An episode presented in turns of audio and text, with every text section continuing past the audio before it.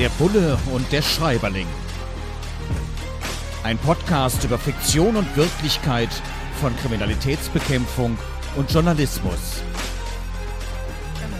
Mit Sebastian Fiedler und Frank Überall.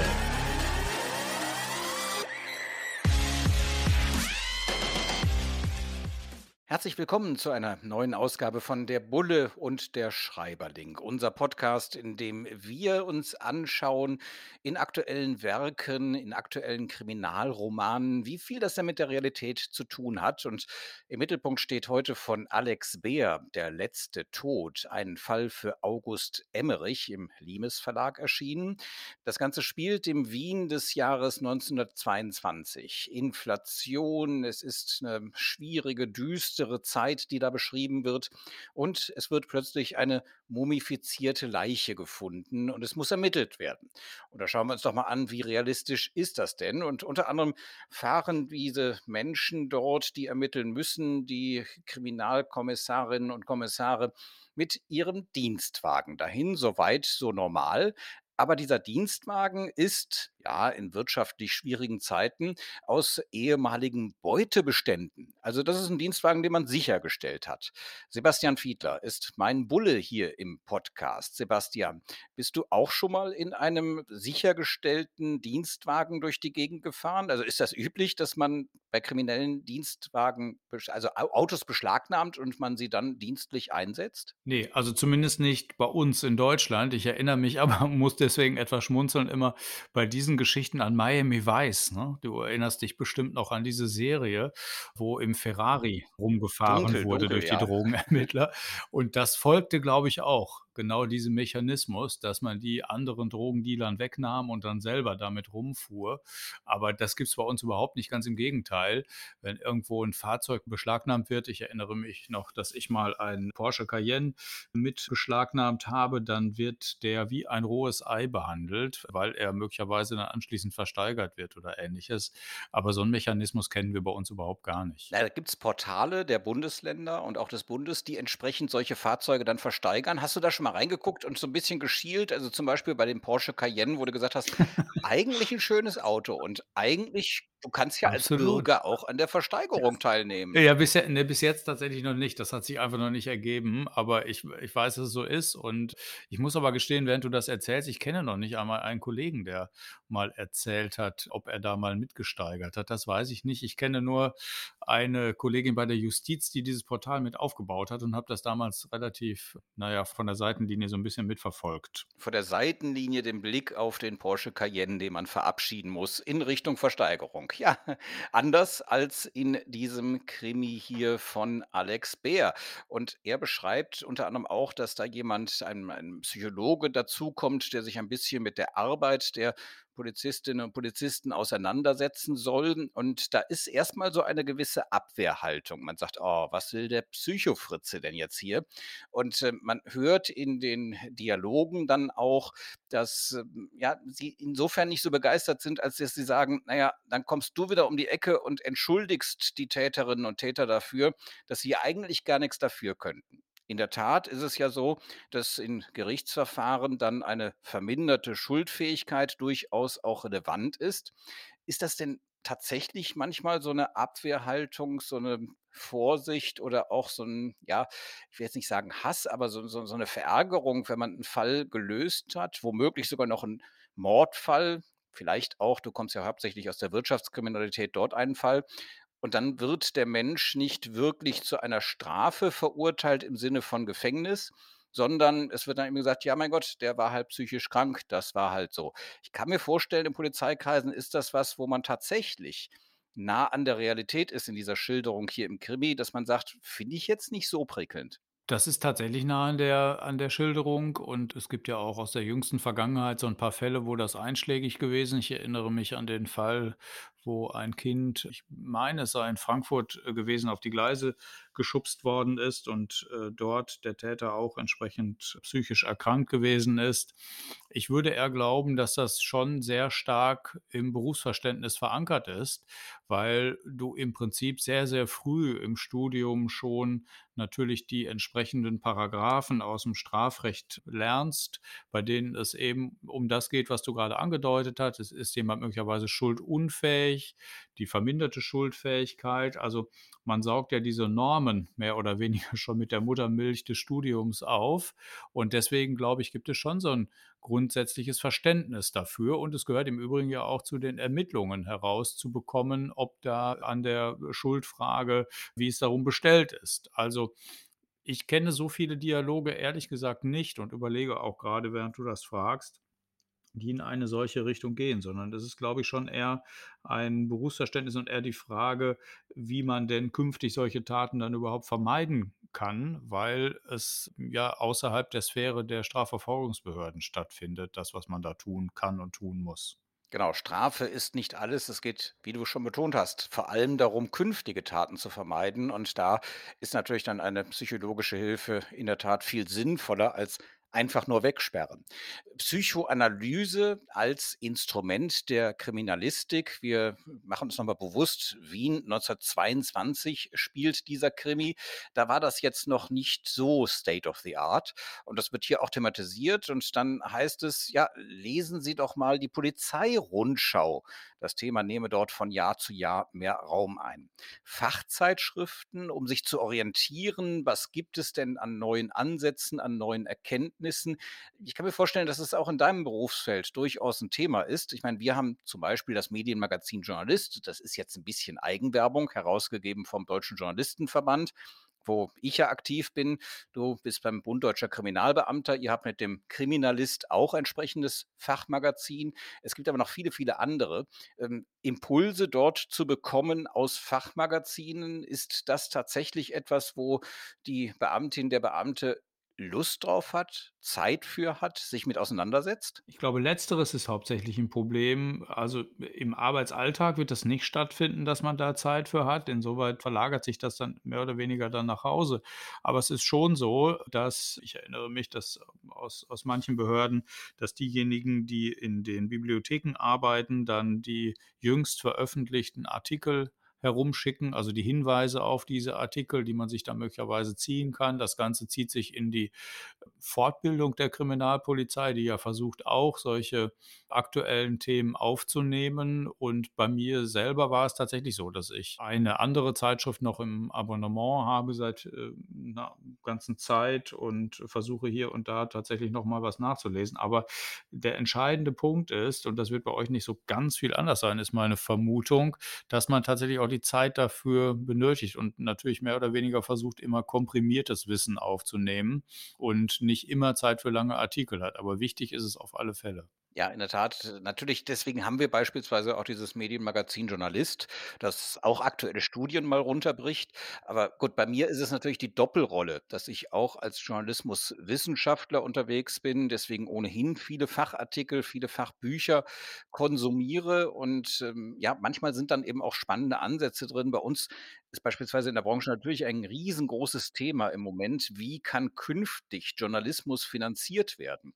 Und da über Modelle zu reflektieren, zu schauen, wie machen die anderen das, welche Möglichkeiten gibt es, ja, welche Möglichkeiten gibt es auch als freie Journalistin, als freier Journalist im Netz selbst was aufzuziehen, das ist schon ziemlich spannend, vor allem dann, wenn die großen Tanker sich nicht bewegen, wenn die Wertschätzung für Kolleginnen und Kollegen fehlt, dann gibt es natürlich heute die Möglichkeit, auch eigene Dinge aus dem Boden zu stampfen. Das war früher schwieriger. Es kostete viel mehr Geld, viel mehr Aufwand. Und äh, das, was wir an Fachwissen haben, können wir natürlich dann entsprechend anwenden. Und dann hilft es oft, sich auf Ideen bringen zu lassen über den Weg von Fachzeitschriften, genauso wie für die Kriminalistik Alex Beer das in Der letzte Tod beschreibt. Wie baut man eine harmonische Beziehung zu seinem Hund auf? Puh, gar nicht so leicht. Und deshalb frage ich nach, wie es anderen Hundeeltern gelingt, beziehungsweise wie die daran arbeiten. Bei Iswas Dog reden wir dann drüber. Alle 14 Tage neu mit mir, Malte Asmus und unserer Expertin für eine harmonische Mensch-Hund-Beziehung, Melanie Lippisch. Ist was, Dog? Mit Malte Asmus. Überall, wo es Podcasts gibt. Der Bulle und der Schreiberling. Heute mit Alex Beer. Der letzte Tod. Ein Fall für August Emmerich ist so ein kleiner Aufkleber drauf auf dem Buch, da steht drauf, die August-Emmerich-Reihe unbedingt lesen, hat WDR 4 darüber gesagt. Ja, wir haben ihn gelesen und in diesem Krimi ist auch die Rede von einem Brennpunkt, von einer Siedlung, wo es zwielichtige Gestalten gibt, wo man eigentlich gar nicht so genau weiß, was die eigentlich den ganzen Tag tun und wie die ihr Leben finanzieren. Ich kenne solche Siedlungen auch, ähm, habe also ich komme aus Köln, wir haben beispielsweise den Kölnberg, wir haben äh, Chorweiler ähm, und viele andere Bereiche, wo tatsächlich es manchmal schwierig ist für die Polizei, dort ja, einzudringen, dort die Strukturen auch im Auge zu behalten, wo zum Teil, auch wenn man nur eine einfache Ermittlung macht, man dort mit dem ganzen Team einfallen muss, weil es sonst schlicht und ergreifend zu gefährlich ist. Kennst du solche Brennpunkte auch? Natürlich, auf jeden Fall. Also im Ruhrgebiet vorwiegend, da fallen mir durchaus mehrere Stadtteile ein und es sind ja zunächst einmal soziale Brennpunkte, die das kennzeichnet. Das fällt teilweise schon dadurch auf, dass man sieht, wenn man an einem Wochentag sich in diesen Vierteln herumtreibt, dann stellt man fest, dass Menschen eines doch noch jungen Alters eben auf der Straße unterwegs sind und nicht an irgendwelchen Arbeitsstätten. Und das, was ich damit sagen will, dass das in der Regel dann Stadtquartiere sind mit einer durchaus wahnsinnig hohen Arbeitslosenquote. Und da hat die Polizei eben auch häufiger zu tun. Und du hast es schon richtig gesagt, einige von denen sind so gestaltet, dass man tatsächlich allein aus Sicherheitsgründen da eben nicht nur zu zweit dann entsprechende Einsätze wahrnimmt, sondern mit mehreren. Ich will das nur ein bisschen abgrenzen, weil dieser Begriff eine Zeit lang immer mal wieder so rumwaberte, dieser Begriff der sogenannten No-Go-Areas. Da würde ich äh, sozusagen, das würde ich davon abtrennen, weil ich äh, sagen würde, dass wir das in Deutschland tatsächlich nicht haben. Also dass, dass es bestimmte Stadtviertel gibt, wo man so überhaupt gar nicht reingehen könnte als Polizist. Man muss halt mit mehreren rein und nicht alleine, aber davon sind wir doch Gott sei Dank noch echt weit entfernt. Also diese amerikanischen Verhältnisse sehe ich bei uns nicht. Ja, aus eigener Erfahrung kann ich sagen, mit einer Kamera da einfach reinzumarschieren, ist jetzt auch nicht die allerbeste Idee, wenn man nicht vorher mal Kontakte gemacht hat. Das ist in der Tat schwierig. Kamera ist natürlich auch ein Wertgegenstand. Auf der anderen Seite haben die es jetzt auch nicht so furchtbar gerne, wenn sie dann auch mal wieder negativ dargestellt werden. Weil natürlich sind es auch Menschen, die beispielsweise schlicht und ergreifend krank sind, die gar nicht arbeiten gehen können und die auch kein Interesse daran haben, haben, dass ihre Wohnsiedlung in den Medien dann wieder äh, sensationsheischend aufgeputscht wird als der furchtbare Brennpunkt, der es möglicherweise dann in Teilen auch gar nicht ist. Es sind sehr, sehr unterschiedliche Welten. Apropos unterschiedliche Welten. Alex Beer hat in Der letzte Tod, dem Kriminalroman, über den wir ja heute sprechen, auch eine sozusagen komplett konträre Welt beschrieben. Wien 1922 spielt das Ganze. Und da gibt es dann ein Treffen von Reichen mit wörtlich Champagnerbrunnen und Kaviarkübeln. Und ähm, es ist die Zeit der Inflation. Das heißt, die Reichen, die dort gerade zusammen feiern, die könnten ja auch mit ihrem Geld eigentlich den ganzen Staat retten, tun sie aber nicht, sondern ähm, ja, feiern hauptsächlich. Und dann heißt es, ja, also ein Polizist beklagt sich darüber, die haben da einen Einsatz, müssen Menschen befragen. Und dann sagt einer, das ist ja eigentlich alles ganz furchtbar. Und dann heißt es von seinem Chef, naja, wenn Sie die Welt retten wollen, dann versuchen Sie es in der Politik. Und der Betroffene sagt, Gott bewahre. Sebastian, da sind wir bei dir. Versuchen Sie es in der Politik. Jetzt muss man für die Nicht-Eingeweihten, die nicht regelmäßig unseren Podcast hören, nochmal hinzufügen. Sebastian Fiedler war Vorsitzender des Bundes Deutscher Kriminalbeamter, der Kripo-Gewerkschaft, äh, war Kriminalpolizist, ist das jetzt im Moment operativ nicht mehr, weil seit dem Herbst vergangenen Jahres sitzt er im Bundestag. Er versucht's mit der Politik. Hm, hast du dir wahrscheinlich gar nicht so einfach gemacht, die Idee, dann jetzt zumindest zeitweilig in die Berufspolitik zu gehen, oder? Das stimmt absolut, weil es ja so ist, dass ich das, was ich vorher gemacht habe, wahnsinnig gerne gemacht habe. Und deswegen ist das schon echt so eine Grundsatzentscheidung gewesen, das muss ich schon sagen.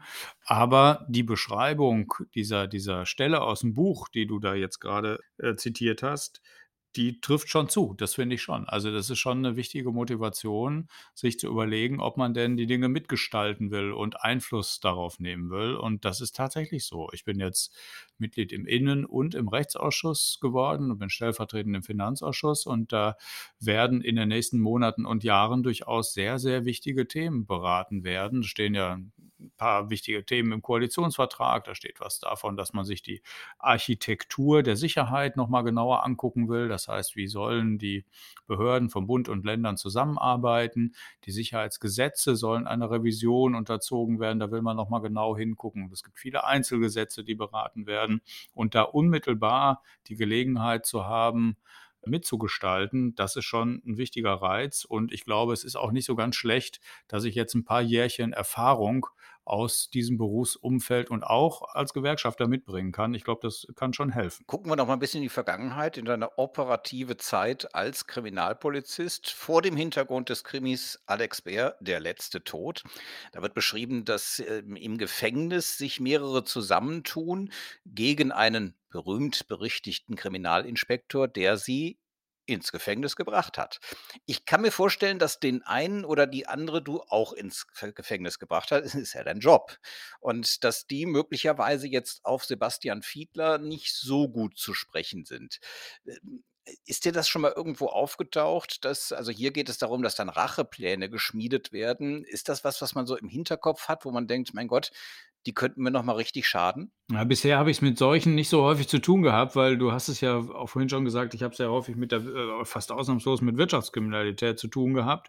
Und das hat im Prinzip jetzt äh, zwei Weiterungen zur Folge. Auf der einen Seite beklagen alle, die in dem Bereich arbeiten, seit vielen Jahren, dass die Sanktionen, die Strafen in dem Bereich unterproportional sind. Also sind nicht so, fallen nicht so hoch aus wie in anderen Delikten, die eigentlich mit derselben Strafandrohung bedroht sind. Das hat teilweise damit zu tun, dass die Ermittlungen sehr lange dauern. Es hat damit zu tun, dass sie über eine höhere Beschwerdemacht verfügen, also sich die teuersten Anwältinnen und Anwälte leisten können. Und das heißt, die Wirtschaftskriminellen kommen häufig milder weg, als das andere Straftäter tun. Das ist der eine Grund. Deswegen gibt es nicht so viele, die so viele Jahre abgesessen haben, weil ich da irgendwo mitermittelt habe. Und auf der anderen Seite sind es nicht die typischen Gewalttäter. Und genau die beiden Punkte, wenn man die hier zusammennimmt, die sorgen dafür, dass ich jetzt bisher, glaube ich, zumindest ist mir nicht bekannt geworden, nicht so stark im Fokus von Gewalttätern gestanden habe. Ich kenne allerdings und habe im engeren Freundeskreis Kolleginnen und Kollegen, die im Bereich der organisierten Kriminalität, der Mafia ermitteln. Und da sieht es schon wirklich sehr anders aus. Die müssen alle schon sehr genau darauf achten, dass ihre privaten Anschriften zum Beispiel, ihre privaten Umstände, allgemein familiären Umstände nicht da bekannt werden, wo sie ermitteln. Da ist es noch, noch wichtiger, wirklich das voneinander zu trennen. Das ist schon so. Ja, eine ähnliche Situation haben wir als Journalistinnen und Journalisten ja auch, die sogenannten weiße Kragetäter. Das sind diejenigen, die eben auch eher nicht zur Gewalt greifen, sondern da geht es dann eben um Korruption, um Wirtschaftskriminalität und ähnliches die versuchen natürlich auch, jemanden einzuschüchtern, auch Kontakte zu nutzen und dann entsprechend Druck auszuüben. Und, und da sind wir auch schon wieder bei eurem Koalitionsvertrag im Bundestag, in der noch jungen Bundesregierung.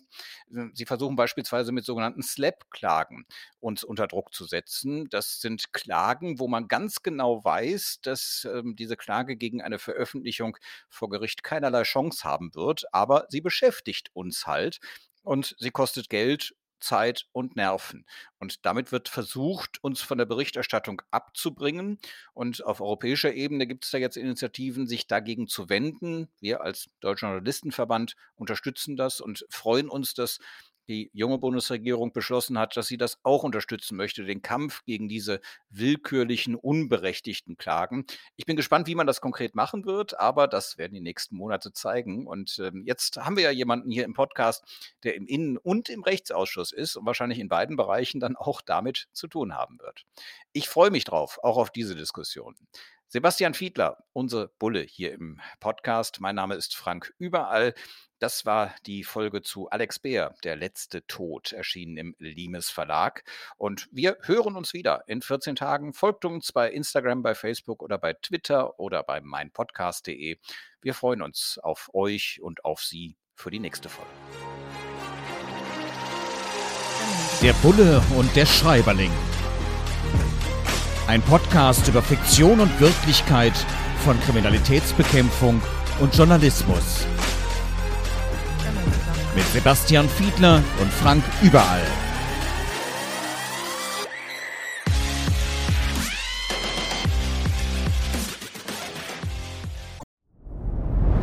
Dir hat dieser Podcast gefallen? Dann klicke jetzt auf Abonnieren und empfehle ihn weiter. Bleib immer auf dem Laufenden und folge uns bei Twitter, Instagram und Facebook. Mehr Podcasts findest du auf meinpodcast.de.